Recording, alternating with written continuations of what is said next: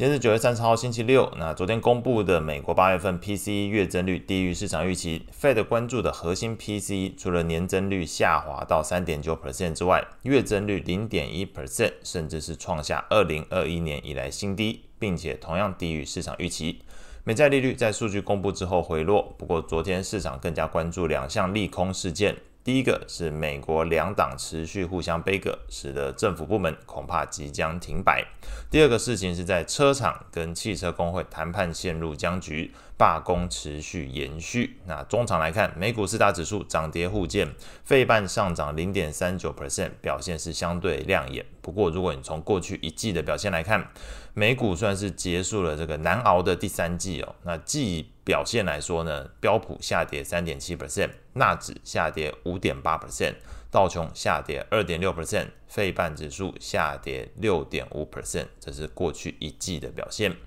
情绪面来看，昨天看到的数据的恐慌指数上涨一点零四 percent，来到十七点五二。CNN 的恐贪指标维持在恐惧状态，指标读数有所下滑，显示整个市场情绪依然是紧绷。VIX 指数上升，隐含的是投资人仍然资讯呃针对这个大型股进行避险。那同时，CNN 恐贪指标整体有小幅回落，也代表包含债市也是维持一个呃算是缩手观望的状态。整体盘面表现来说，从 ETF 的涨跌幅来看，利率回落、平价面回升是昨天推升科技股的一个主要动力。费半上涨零点四八 percent，纳指 ETF QQQ 上涨零点零七 percent，这两个表现甚至都比昨天的大型权值股为主的标普五十 ETF 来得好。那至于价值股跟中小型股，在昨天表现是比较疲弱，道琼 ETF 是下跌零点五 percent，罗素两千下跌零点四七 percent。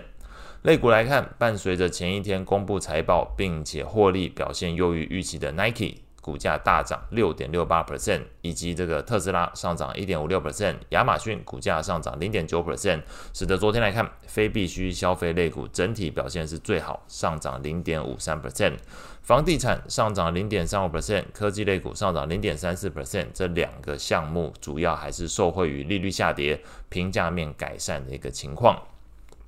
美债利率的部分，随着 PCE 数据显示通膨持续降温，美国十年期公债利率盘中是一度下滑六点九一个基点，来到四点五一 percent 附近，中场基本持平，收在四点五八 percent。两年期美债利率则是下跌一点四六个基点，收在五点零五 percent。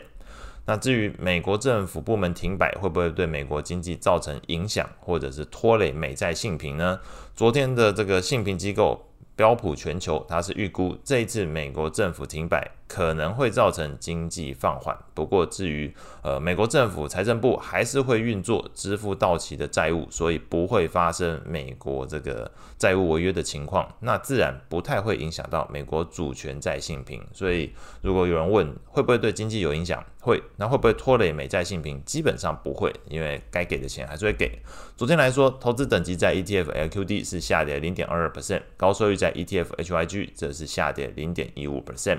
那再从 Fed Watch 的角度来看，目前有传出一个杂音哦，可能明年五月会有投资人研判升息的一个可能性。不过后续持续观察，不排除是这个呃季底那最后留下的一些杂音哦，所以使得这个几率换算起来，那反而觉得明年五月份有升息的可能性。那外汇市场的部分，美元指数先下后止稳，整体来说，中场来看基本持平，收在一零六点一七。那整个第三季。